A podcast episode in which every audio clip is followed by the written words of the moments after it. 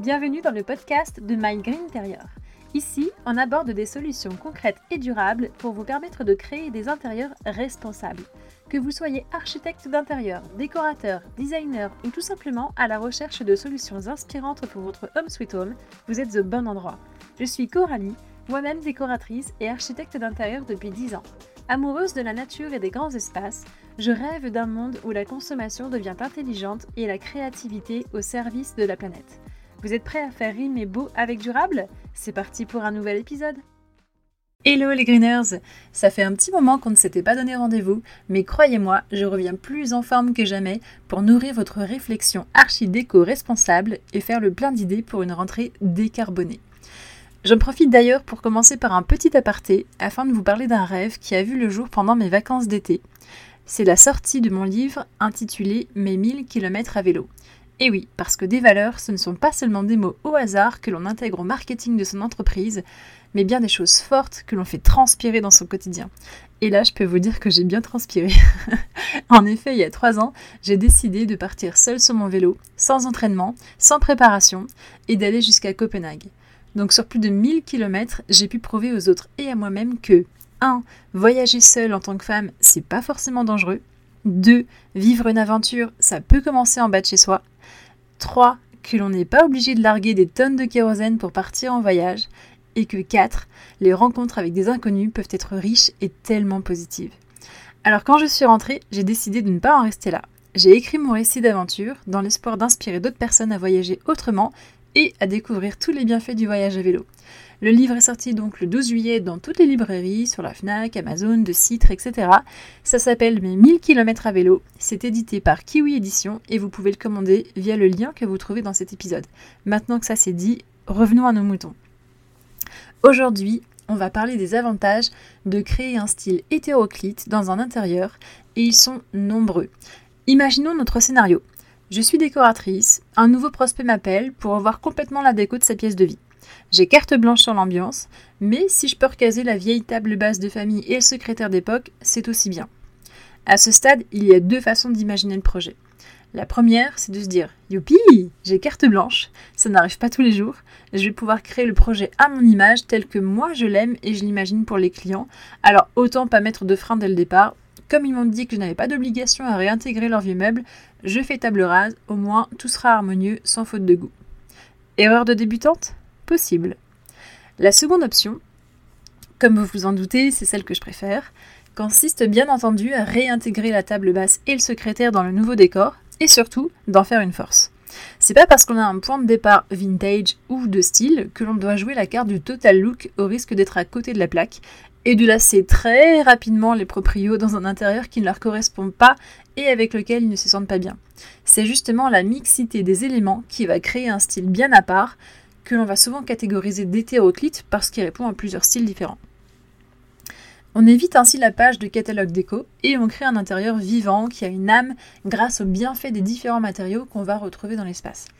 En plus des matières, tout ce mélange va jouer sur les lumières, sur les formes, les couleurs, etc et à chaque angle de vue, on va changer d'horizon et de paysage. Alors attention, il y a toutefois des règles à respecter si on ne veut pas tomber dans la disharmonie totale et son effet brouillon. On doit toujours avoir un fil conducteur, que ce soit par les formes, les couleurs, les matières ou encore par l'histoire que raconte notre création.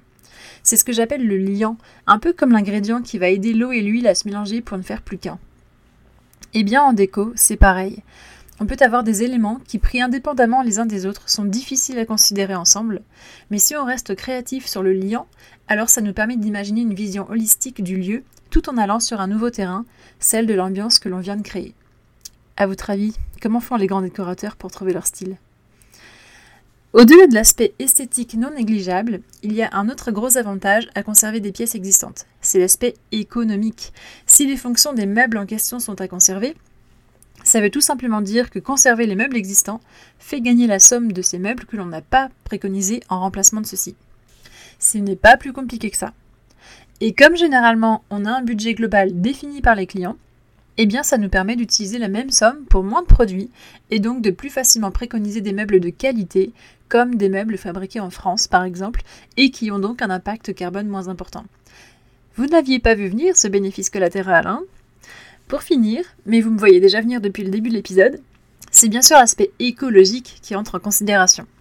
Conserver un meuble ancien et éventuellement le customiser en le repeignant, en changeant les boutons de porte, etc., reviendra toujours à une empreinte carbone plus minime que l'achat d'un nouveau meuble neuf. Attention, je parle bien du neuf. Pour lequel il faudra prendre en compte tout le procédé de fabrication depuis l'extraction de la matière première jusqu'à l'emballage et au transport. Mais ça, c'est un sujet qui demanderait presque un épisode entier pour entrer dans tous les détails et pouvoir comparer toutes les lignes d'un tel acte d'achat. Je me le note pour plus tard.